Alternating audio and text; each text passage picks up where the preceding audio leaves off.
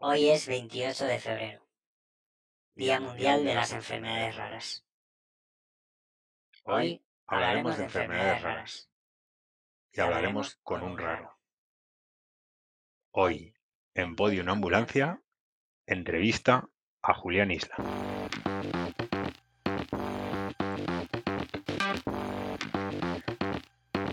Estás escuchando Podium o Ambulancia, un podcast de medicina y tecnología creado por Julián Isla, ingeniero y el de la entrevista. Carlos Macías, médico. Un espacio dedicado a medicina y tecnología cuyo triple objetivo y no por este orden es entretener, aprender y estimular irritando. Bienvenidos al episodio número 10, el episodio de los raros. Pues sí, hoy es 28 de febrero, Día Mundial de las Enfermedades Raras y hoy obviamente vamos a hablar de eso y vamos a hablar con un raro y ese raro es esa persona que está detrás de esa presentación tan comprimida de Julián Isla, ingeniero, que oís en la entradilla del episodio Los rebeldes habituales. Y pues hoy hemos decidido profundizar un poco más en la persona y qué mejor manera de entender el mundo de las enfermedades raras que hablando con, alguien que las sufre, que las vive y que, y que las eh, entiende como nadie. Y ese nosotros, pues que ese Julián Isla, ingeniero. Así que en mi primera entrevista, buenas noches, don Julián Isla, ingeniero, ¿cómo estás? Buenas noches, doctor Macías. Eh, claramente no sé si voy a ser capaz de cubrir las expectativas. La verdad es que cuando Carlos me, me propuso hacer una entrevista, dije, pero ¿qué dices? Pero es el día, por lo menos Carlos y yo estamos grabándolo el 28 de febrero, que es el día de las enfermedades raras cuando no es bisiesto. Entonces, vamos a hacernos este pequeño homenaje o meta homenaje. Porque también yo creo que otro día te pediré entrevistarte yo a ti. Yo creo que este podcast es, es, un poco, es un poco coral, es un poco de todos. Y bueno, nosotros que somos aquí los que hablamos, quizás la gente nos dice, gustaría saber más de nosotros. Pues bueno, ya llegará, ya llegará ese momento, pero por ahora te ha tocado, así que no te vas a escaquear. Pues así que vamos a empezar fuerte. Eh, empezamos, eh, bueno, una breve introducción con qué es esto de enfermedad rara y Julián, tú que estás muy metido en esto, eh, ¿es mejor decir raro que poco frecuente? Si a ti te dicen que eres un raro de la enfermedad de Sergio, que es una rara, ¿eso te, te suena raro? Nunca mejor dicho. Eh, no, yo, a mí no me suena raro y yo creo que todos los que estamos en el mundillo de las enfermedades raras, la palabra enfermedad rara no, nos suena extraña ni, ni cogemos la primera acepción de la RAE que dice que es alguien que se comporta, bueno, es un adjetivo de alguien que se comporta de un modo inhabitual. Nos gusta más la segunda acepción, diciendo que es algo extraordinario, poco común o frecuente, incluso la cuarta, algo insigne, sobresaliente o excelente en su línea viene del término inglés rare, eh, que ese sí que tiene menos connotaciones negativas, es algo excepcional, algo extraño, algo único. Y fíjate que la gente dice enfermedades poco frecuentes, a mí me parece un, algo muy, una definición muy matemática, y en Cataluña eh, lo llaman enfermedades minoritarias, si no recuerdo mal. Malalties eh, minoritarias, ¿no? Que se dice, si hay algún rebelde catalán, por favor que nos disculpe el acento. He visto que hablamos catalán en, la intimidad fácilmente, Entonces, no. La, contestando a tu primera pregunta, mm, a mí me gusta el término raro. Somos raros. Mi hijo Sergio es raro. Es extraño. Hay pocos como él. Cierto es. Pero bueno, para dar simplemente una pincelada de lo que significan las enfermedades raras, deciros que actualmente se calcula que hay unas 400 millones de personas en el mundo que sufren una de estas enfermedades raras, que las definiciones varían según países y áreas, no es lo mismo la definición matemática de una rara en Europa que en Estados Unidos que en Japón, pero es cierto pues que estamos hablando de enfermedades que pueden ocurrir un caso de cada 2.000, 2.500 personas. Y lo que sí que estaba muy estudiado es lo que se tarda en diagnosticar, porque no hemos hablado de los más raros de los raros, que son la gente que aún ni siquiera tiene un diagnóstico. Sergio tiene un diagnóstico, otros muchos tienen un diagnóstico, pero hay un enorme número de personas que siguen estando vagando por, por la vida y por el sistema eh, sin, sin ese diagnóstico. Se tarda una media de cinco años en encontrarlo y para eso se necesitan visitar una media de siete especialistas. Y bueno, vamos a empezar la entrevista propiamente dicha, así que como bien dice nuestro buen amigo Máñez, como en el Twitter de El Bueno, el antiguo, en 120 caracteres, ¿quién es Julián Isla, ingeniero, el de la entradilla? Pues el de la entradilla, sí, soy un ingeniero, por lo menos estudié ingeniería, estudié una ingeniería de informática, como decíamos antes, ahora creo que le llaman de software algo así. Nos hemos puesto más chulos que un 8. Eh, trabajo en Microsoft, llevo muchos años trabajando en Microsoft. Eh, voy a hacer 24 años, que es casi un cuarto de siglo, muchísimo. Y luego, por las circunstancias de la vida, sobre todo que apareció Sergio, pues he hecho muchas cosas alrededor de la medicina, el desarrollo de fármacos, las asociaciones de pacientes y demás. Pero ahora quizá lo más relevante que puedo hacer es que soy miembro del Comité de Medicamentos Huérfanos de la Agencia Europea del Medicamento. Y eso para los rebeldes que nos estén escuchando y que no sepan muy bien de qué va, en qué consiste ese, ese gorro de los múltiples que nos cuentas que tienes. La, el último, el de la EMA, ¿te refieres? De la. EMA, la EMA mm, se ha puesto de moda por el tema de las vacunas, pero es la agencia de la Comisión Europea que hace aprobación centralizada de fármacos y en el caso de las enfermedades raras tienen de particular que los medicamentos huérfanos, los medicamentos que se utilizan para enfermedades raras, tienen aprobación centralizada. Lo hacemos en la EMA y la aprobación que hacemos en la EMA vale para todos los países, eh, todos los Estados miembros de la Unión Europea. Mi papel ahí en, en el comité es el mismo nivel de cualquier Estado miembro y, y votamos y damos nuestra opinión y, y damos nuestra opinión en el, en el proceso regulatorio de evaluación de un producto farmacéutico. Interesante, muy interesante. Pero venga, vamos a las preguntas básicas para conocer a una persona y estas requieren respuesta inmediata y absolutamente intuitiva. ¿Coca-Cola o Pepsi? La Coca-Cola, la Pepsi es de losers, ¿no? Burger King o McDonald's. Puf, pues antes era más Burger King, pero últimamente por mi hijo mayor casi soy más de McDonald's. No sé, voy a ser equidistante. mayor. Soy equidistante. ¿Star Wars o Star Trek? Está fácil, Star Wars. ¿Colacao o Nesquik? Colacao. Yo cuando estaba en el pueblo, iba mi- los veranos de vacaciones al pueblo, mi abuela compraba Colacao y era eh, fue con lo que crecí. Hmm, Bien, bien. Interesante, ya te vamos conociendo un poco mejor. ¿Por qué te hiciste ingeniero cuando había un montón de opciones? Por el Spectrum. Yo recuerdo Por que favor, estaba para los, para los rebeldes millennials que, que no tengan que buscar en Google la foto del Spectrum, da un poco más de luz sobre este tema. un tipo inglés, un tal Sir Sinclair. No es que me haya trabado, sino que le hicieron, se llamaba Sinclair y le hicieron Sir. Sir. Y este señor dijo, voy a democratizar el acceso a los ordenadores. Inventó unos ordenadores por los años 80, muy populares, los Spectrum, se llamaban, que eran ordenadores muy pequeñitos que se enchufaban a la tele, no teníamos monitores entonces, se enchufaban al televisor y el primero no tenía ni barra de espacio. Eh, el teclado era de goma, era más bien ahora casi un juguete. Pero ese ordenador, a muchos de nuestra generación, ese, el los Commodore, ordenadores que se podían programar, que cuando los abrías, aparte de jugar, que todos jugábamos, tenía un, un editor de código. Y a mí ese editor de código me resultaba algo fascinante. A mí decir, escribirle cosas a una máquina y que la máquina hiciera cosas, eh, cuando iba a octavo de GB, que ahora ya no sé con qué edad es eso, debe ser con 13 o algo así, me fascinó. Le di mucho la lata a mis padres, afortunadamente me compraron uno con mucho esfuerzo y eso precipitó todo. Y posiblemente por eso estaré aquí, hoy, hoy ahora mismo. Por el, el señor Sinclair. Muy interesante. Oye, vamos al plano más personal. ¿Cómo, cómo es la vida con Sergio? Para entender lo que es vivir con, con alguien que tiene una enfermedad rara.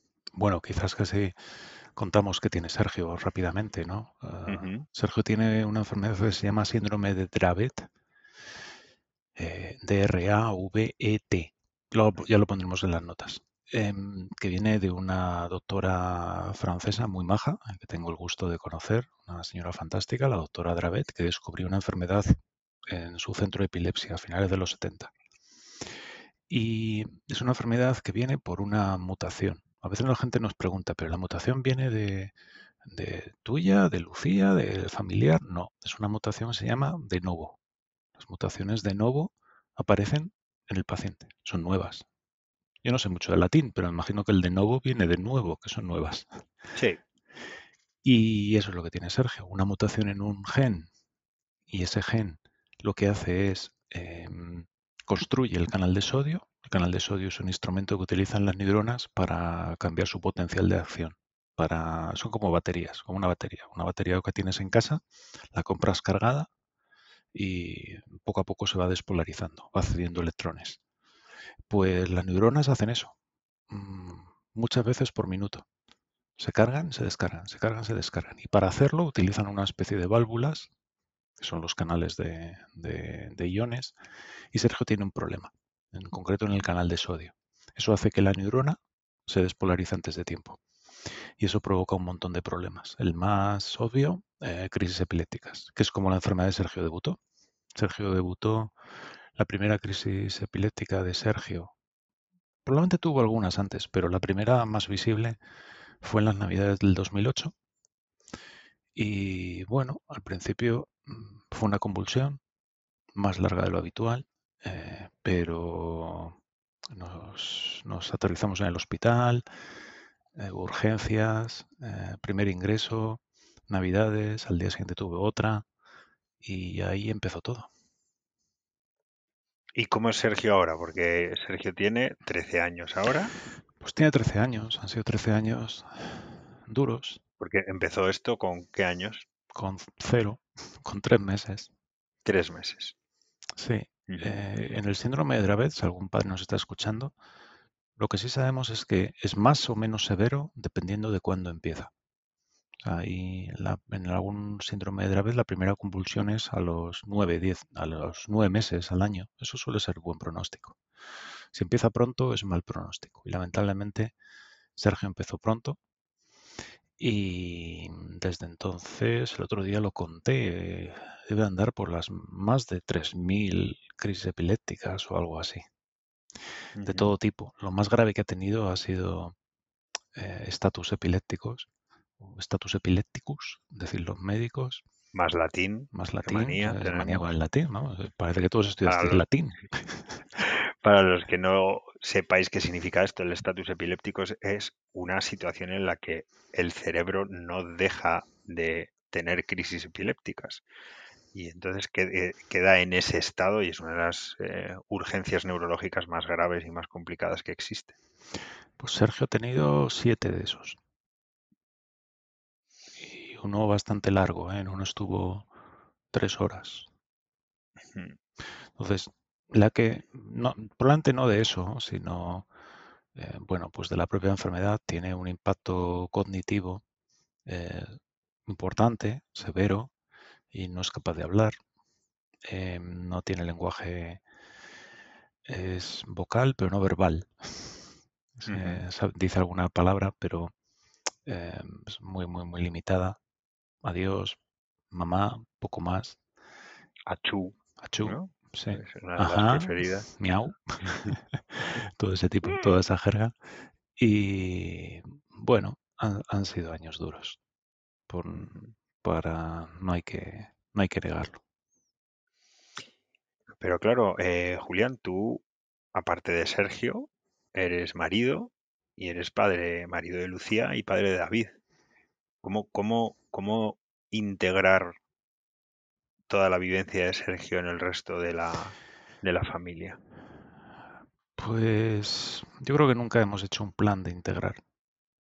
Yo creo que cuando tienes un- una enfermedad severa en tu vida, mm, no tienes el lujo de poder hacer planes. O sea, yo hace mucho tiempo que lamentablemente no me siento tranquilamente y o no nos sentamos y planificamos cómo va a ser nuestra vida porque recuerdo los primeros años que había noches que mm, tenía cerca las zapatillas, las llaves y, eh, y la ropa por si había que llevar a Sergio al hospital.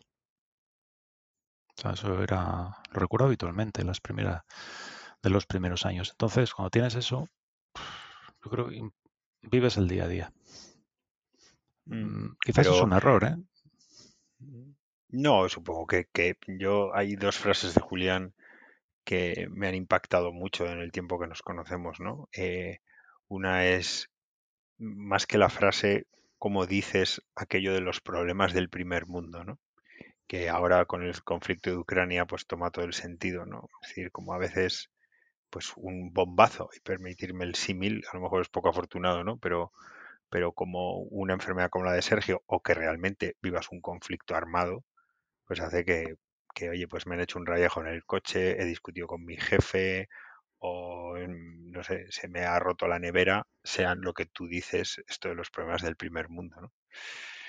Y, y otra de las frases que te he escuchado alguna vez es, eh, y por eso te hacía la pregunta un poco de integrar, ¿no? De, de- de cómo todo necesariamente se centra tanto en, en Sergio en este caso y como a veces, pues, pues eh, David, en este caso tu hijo mayor, pues, pues mm, no, no ha, no ha tenido tanto tiempo de, del Julián padre como a ti te hubiera gustado, ¿no? Claro, ah, tienes que tener en cuenta que cuando debutó la enfermedad, normalmente los pacientes pasan por la, por las diferentes fases que se conoce de negación, enfado, aceptación. Bueno, no recuerdo muy exactamente cómo es, pero vas pasando. Yo hice pocas fases. Yo, eh, según le diagnosticaron, mm, dije, vale, pues intentamos solucionarlo. Y entonces busqué si había padres en España con el mismo diagnóstico. No había asociación, ni había nada. Encontré un grupo de cinco o seis padres. Nos reunimos en, en- bueno, aquí en Madrid. Algunos vinieron de Barcelona, de diferentes partes de España, con la idea de organizar algo. Y ahí me metí en el mundo asociativo y junto con otros padres fundamos la, la Fundación Síndrome de, de Dravet que como hay que hacer una fundación, necesitas un capital inicial y no teníamos capital inicial, o bueno, tampoco queríamos ponerlo, eh, convencí a la Fundación Norteamericana de hacer una delegación en España. Va, un lío, fuimos a Londres, les convencimos, pero bueno, ahí arrancamos la organización y cuando dejé esa organización pasamos de cinco o seis familias, no sé, probablemente ahora debe haber 200, 300 o, o algo así. Luego me embarqué en, el, en, en creando la Federación Europea pero claro, han sido muchos años de reuniones, viajes, eh, frustraciones, eh, algún éxito, algún avance. Y mm, sin duda, yo el consejo que les daría a los padres que empiezan con un hijo con una enfermedad grave y sobre todo que tienen hermanos es, uf, bueno, cada uno puede hacer lo que quiera, pero no me atrevo ni a dar consejos. Yo si pudiera rebobinar, eh, le habría dedicado más tiempo a Lucía y David. Pues es un gran consejo. Oye, es- estás hablando muy ligeramente, porque los que te conocemos un poco sabemos que, que tienes tus capas, pero, pero bueno, de, de sentimientos, ¿no? Em, cuéntanos, es decir, esa, esa tormenta de emociones y, y por, por alguna que has pasado. es fácil. Cuando la gente piensa en el confinamiento y la pandemia, eh, casi todo el mundo recuerda los meses de, o las semanas de abril del 2020, ¿no? Estar en casa con miedo. Bueno, pues esto ha sido nuestra vida muchos años. Así, muchos años, porque el miedo existe, es un miedo a que a una enfermedad que va a matar, te puede matar a, un ser querido, la sensación de, de incertidumbre y algo que a mí me lo decían otros padres, pero que no, no hacía mucho caso, que es el aislamiento. Poco a poco, la enfermedad te aísla de la sociedad, porque no eres alguien fácil de, de visitar Y quiero decir, es fácil que lleguemos un, un sábado un domingo y no tengamos planes. Porque poco a poco eh, tu círculo de amigos se te aleja.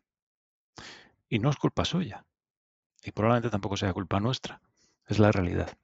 Es decir, no es agradable eh, encontrarse en la enfermedad y es mucho más, más sencillo eh, hacer un plan de un sábado un domingo, más sencillo que vernos. Hmm. Em, pero también es, como todo. te sacude tu entorno y, probablemente se queden los amigos de verdad. Y los que no se quedan suelen volver ¿eh? y no se alejan del todo. los buenos con los que te gusta mantener la amistad. Pero yo creo que el principal, eh, la principal reflexión es el aislamiento. Yo creo que es algo que los pacientes con enfermedades raras, cualquier paciente con una enfermedad crónica, tiene que luchar contra ello, porque si no haces nada, la sociedad te va a aislar Qué duro y qué poco, qué poco se habla de esto. ¿eh? Yo creo que, que cuando hablamos de raras y cuando hablamos de, de enfermedad en general, lo digo yo como médico, ¿no? Pues fijaros cómo, cómo, se vuelca, estoy pensando ahora, pues cuando alguien le diagnostican un cáncer o alguna enfermedad reumatológica, neurológica, eh, pues curiosamente el efecto es el contrario, ¿no? Es decir, todo el mundo se hace una piña y quiere ayudar y te dice y te recomienda, pero, pero qué poquito se habla de ese aislamiento que sufrís vosotros, ¿no? hay, hay, gente, eh, hay gestos que de vez en cuando son muy pequeños y son muy importantes. Yo siempre recordaré eh, unos, bueno, unos amigos de aquí muy cerca, de aquí donde vivimos, que en uno de los ingresos eh, pues habíamos estado toda la noche en el hospital, lo habíamos vuelto, llegas a casa, Sergio estaba todavía en el hospital, eh, nos había preparado la cena. Eso que es algo que parece menor, uff, todavía lo recuerdo y se me ponen los pelos de punta. Porque en esos momentos alguien que cuide de ti es un tesoro. Ya no vamos a decir los nombres porque se le va a dar mucha vergüenza. son muy modestos, pero ellos lo hicieron porque tuvieron una situación parecida en su familia.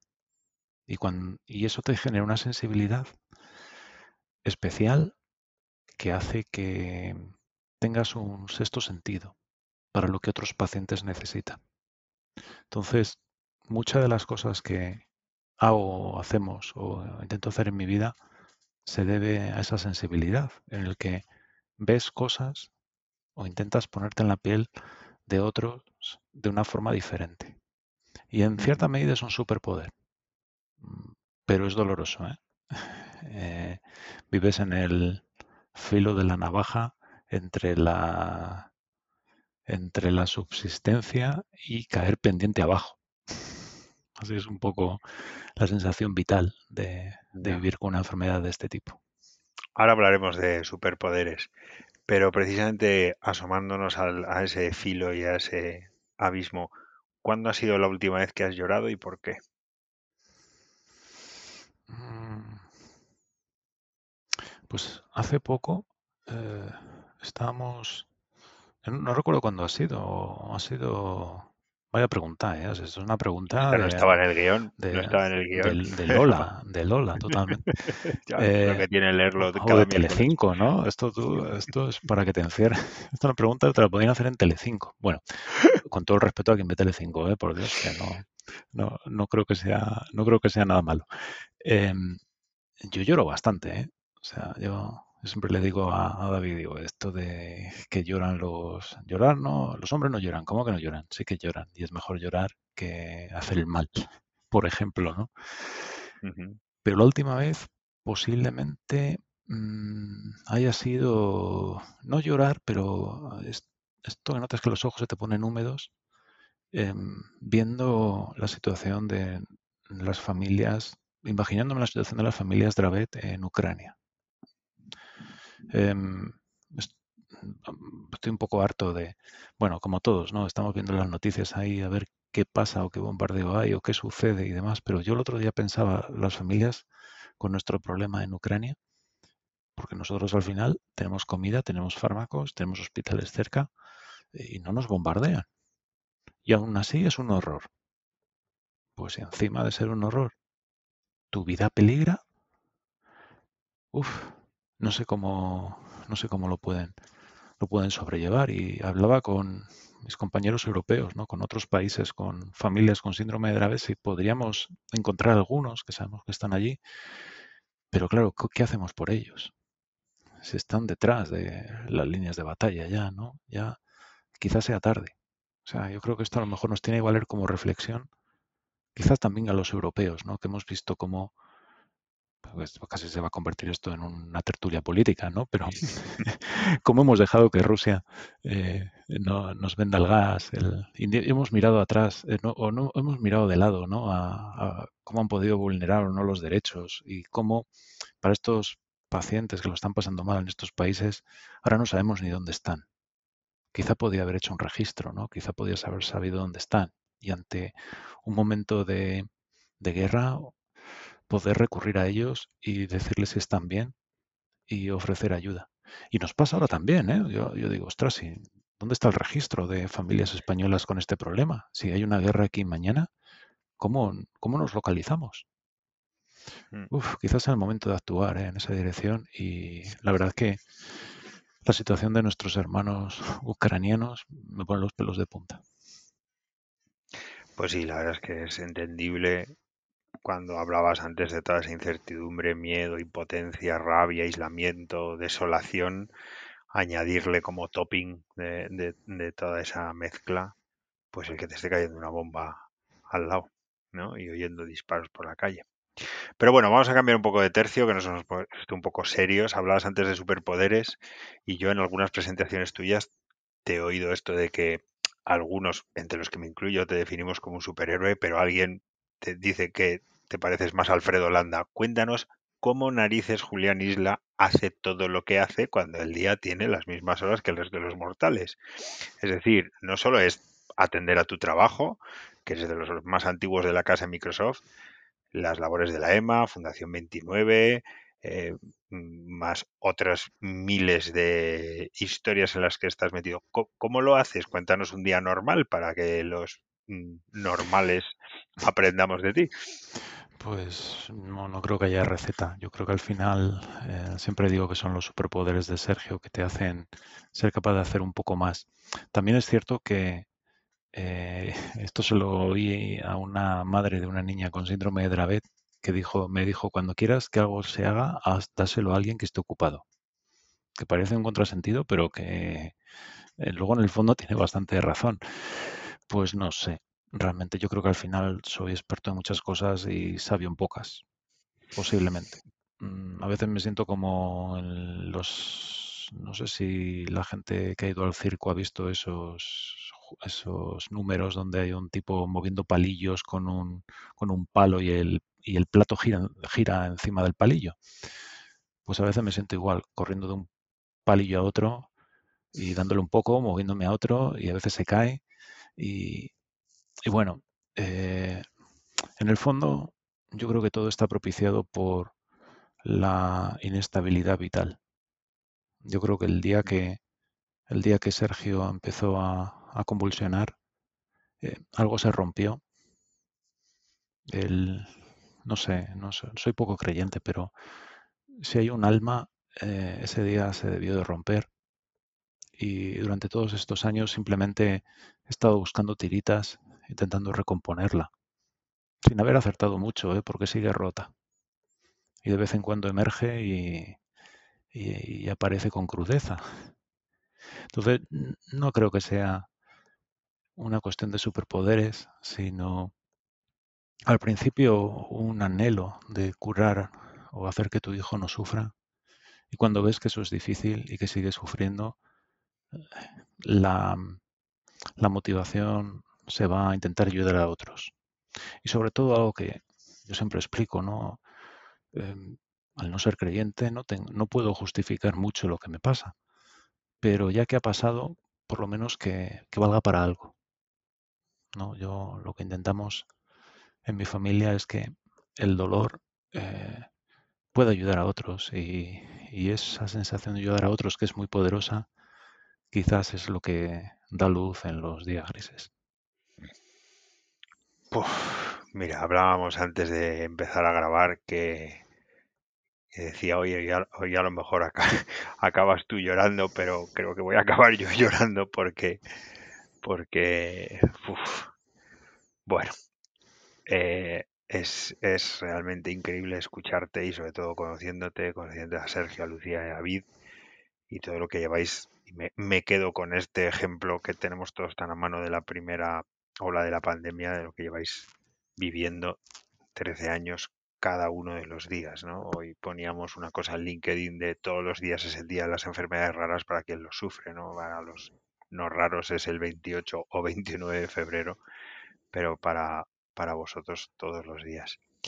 Oye, ¿y cómo consigues en ese día de tantas cosas, de tantas emociones, quitar la presión? ¿Cómo, cómo haces? ¿no? Porque algunos sabemos que corres, pero ¿tienes otros hobbies, otros liberadores de tensión aparte de correr? Porque No, Julián tiene un historial maratoniano, vamos, cercano al, al Olimpo, el Olimpo no, está más bien a Cuenca, bueno, a Soria en mi caso. A Soria. mi familia es de Soria, ¿eh? Y yo soy de Usera y de Soria, tiene muchas S. Eh, primero de Soria, lógicamente. Pues mm, empecé a correr casi por casualidad. ¿eh? Eh, bueno, corría antes de... Realmente el que me, me empujó a correr fue Sergio también. La verdad es que el jodido, perdón, ha hecho muchas cosas, porque sin él nunca habría ido a, a una de las maratones grandes. ¿Por qué empecé a correr? Empecé a correr para, para poder conseguir fondos, como suena. Hice la primera maratón Mm, Yo siempre habría pensado, bueno, me gustaría hacer una maratón, pero nunca me había puesto. Y hasta que de repente, ante la necesidad de recaudar fondos, dije, pues venga, una maratón. Y lié a mucha gente para una maratón, pues juntamos 30 o 40 para correr la primera en Madrid. Em, casi muero, pero me gustó. Y mi gran problema es que solo me gustan las maratones. Los amigos que, corren, Fernando, Sonia, Oscar, mi hermano con los que corro, eh, esos corren 10, medias, y me dicen, vamos a esta media y tal. Digo, "Ugh, es que yo corro ya para las maratones. Las maratones tienen algo especial. Bueno, tú también lo sabes, que te he visto sufrir en alguna. Alguna, alguna, sí, sí, porque es que además eh, Julián y yo somos expertos en correr maratones sin entrenar nada de nada. Esto no lo digas, que no es bueno, no es un mal consejo médico.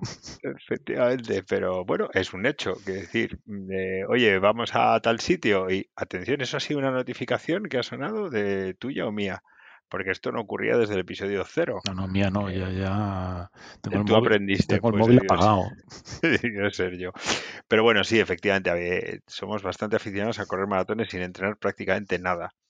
Y efectivamente sufrimos como perros, pero, pero sí, tienen un algo que, que engancha. ¿Algún otro hobby? Porque em, eso de las avionetas, Pues yo, yo volaba antes, o sea, yo siempre me gustaba mucho, siempre me gustó volar, nunca había volado hasta que hice la mili. Y es que antes no es como ahora, si nos escucha algún joven, que por cierto, no viendo el- viendo la distribución de edades, tenemos pocos usuarios jóvenes, tenemos que hacer algo para atraer a los usuarios, a los oyentes jóvenes, Carlos, no sé, un TikTok o... TikTok, o- Twitch.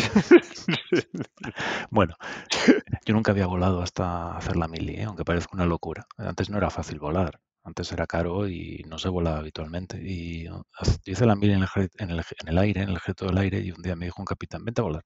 Y yo, "Ah, pues voy a ver qué tal. Oh, Dos horas vomitando, literal. Pero bueno, me, entró el gusanillo. Y, y como en aquel entonces lo de, lo de volar avionetas o algo era, pare- parecía muy lejano, pero con el tiempo cuando empecé a trabajar y ahorré algo de dinero, pues nada, eh, lo primero que hice fue hacer el curso y sí, he volado a bastantes sitios. De ahí un, un recuerdo a Ramón y a Pablo, mis, mis compañeros de, de vuelos. Y, pero ojo, Sergio también se lo ha llevado eso. Y de hecho, cada vez que voy por la M40 y veo, paso por encima de Cuatro Vientos y veo las avionetas. Y luego también eh, un Esteban, un, un compañero también de Microsoft y que volaba con nosotros, pues falleció en un accidente hace cuatro años, un accidente de avión, un accidente de avioneta. y mm, nos dolió bastante a, los que estábamos eh, en ese mundo. De aquí un recuerdo para Esteban, que, bueno, él murió haciendo lo que más le gustaba en la vida y si nos escucha en algún lado tendrá alguna sonrisa, seguro. Em, pero bueno, volar, volar, no sé, volar tiene algo especial. Cuando despegas, estás por ahí, eh, estás desconectado del mundo estás preocupado de hacerlo bien, evidentemente por tu seguridad y por la de los pasajeros que llevas, pero tiene algo increíble, que tanto las maratones como volar, la maratón por otro concepto, ¿eh? por el concepto de, quedarte vacío. Por el kilómetro, entre el kilómetro 30 y 40, o sea que te acaba la reserva de, de carbohidratos, yo creo, y te quedas. Y esa sensación de tirar una moneda, de ver para dónde cae, engancha mucho. Y luego, psicológicamente, no sé, la maratón tiene un efecto como haber hecho un ayuno, ¿no? O, no sé, tiene un efecto eh, regenerativo. Bueno, pues yo creo que hemos conocido mucho del Julián Isla ingeniero, del Julián Isla padre, del Julián Isla persona.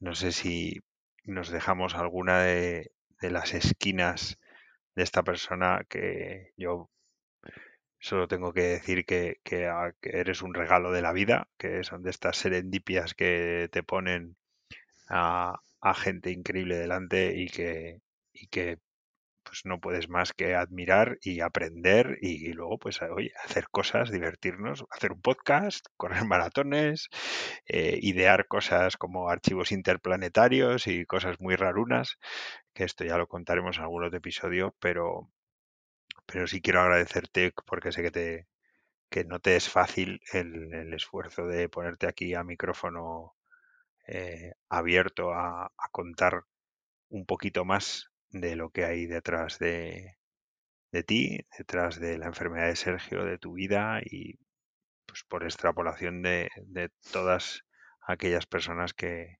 sufren una enfermedad rara y que hoy 28 de febrero pues conmemoramos, aunque ya os hemos dicho que todos los días es el Día de las Enfermedades Raras. Quizás, eh, ya para terminar, ah, que yo cuente esto al final, bueno, soy bastante visible. ¿no? Eh, estoy en charlas, en, la gente busca un poco por Google, pues me encuentra y va a ver alguna charla y demás. Pero yo de alguna forma soy afortunado porque primero he tenido la suerte de trabajar para una empresa que me ha dejado hacerlo airear un problema así y poder trabajar no es sencillo. Hay muchos padres que yo he conocido que para poder ir al médico casi tenían que ocultarlo, para que no piensen que faltaban mucho o que podría disminuir su productividad o mil razones. Entonces hay muchos padres con enfermedades raras que están en el armario todavía y perdonar que coja el, símil eh, que tiene otro tipo de connotaciones, ¿eh? pero es un símil muy bueno para decir que hay gente con enfermedades raras que se tiene que ocultar.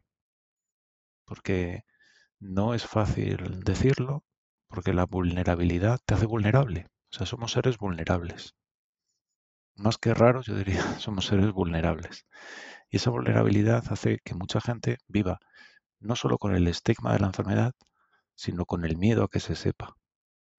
Y ya a lo mejor la reflexión final para el Día de las Enfermedades Raras sería eh, ser vigilantes si tenemos a alguien alrededor que pueda necesitar ayuda cuando, cuando la necesitemos o cuando pensemos que la va a necesitar y ofrecerla sin miedo. Hay mucha gente que, sabemos que pues, no, a lo mejor no se acerca a nosotros tanto como quería porque o le da miedo o piensa que va a molestar o no sabe cómo acercarse. Da igual, hacedlo. Hacedlo. Cuando tengáis dudas y queréis ayudar, aunque hacedlo. Porque realmente somos seres vulnerables que posiblemente apreciemos la ayuda. Pues con esta frase tuya que engancha con algo que también es muy de Julián, de hacer y no solo hablar, ¿no? Yo creo que uno se arrepiente en la vida siempre de lo que no hace más de lo que de lo que ha hecho, ¿no? Así que hagamos cosas, hemos hecho un podcast. Llevamos ya 10 episodios más el episodio cero. Así que eh, tengamos eso claro. Hay que hacer, hay que ayudar, hay que romper ese aislamiento del que tan poquito se habla. Y hay mucho bueno por conocer, aunque sea detrás del drama y lo difícil que es vivir con una enfermedad rara. Julián Isla, ingeniero. Yo, Carlos Macías, médico. Te agradezco muchísimo tu tiempo, tu apertura y espero que todos los rebeldes que escuchéis esto y hayáis llegado hasta este punto del podcast, pues habéis podido no solo conocer un poco más a Julián, a Sergio, a David y a Lucía, sino también a todos los raros como ellos y saber un poco qué es lo que necesitan. Y podemos lanzar un spoiler a la audiencia, porque en el capítulo anterior eh, lanzamos un mensaje para buscar a dos personas, a Silvia y a Mm, ¿cómo se llama? Nuestra líder del proyecto Quantum Spain, se me olvidó el nombre. Oh, qué, fallo tan grande, espérate que voy a, a buscarlo mientras tanto. Em, del episodio 9, pues sí, sí, claramente. Pues afortunadamente. Alba, perdón, Alba, sí, sí, Alba Cervera Lierta, perdonar. Pues ya tenemos localizadas a Silvia y Alba, que están interesadas en, venir a contarlos lo que están haciendo en computación cuántica. Ese día va a ser un episodio para frikis frikis. Y lo que está haciendo la gente del 12 de octubre con el ECMO. Eh, las dos, en cierta medida, son rebeldes como nosotros. Y simplemente deciros que las tendremos aquí en los siguientes episodios, que además yo creo que ya cogiendo carrerilla lo grabaremos muy pronto. Eso es, así que manténganse atentos a sus radiotransistores. Bueno, pues despedimos este episodio número 10, redondo el episodio y especial por el contenido. Muchas gracias Julián, muchas gracias a los que habéis llegado hasta aquí y os dejamos hasta el episodio siguiente que esperemos que sea en muy corto espacio de tiempo. Muchas gracias y hasta la próxima. Has escuchado Podium o Ambulancia. Un podcast de medicina y tecnología creado por Julián Isla, ingeniero. Y Carlos Macías, médico. Esperamos que hoy hayáis podido pasar un buen rato. Eso significará que os habéis entretenido. Ojalá hayáis podido aprender un poco y también hayamos conseguido estimularos a través de la irritación. Gracias por escuchar este episodio número 10, el episodio de los raros.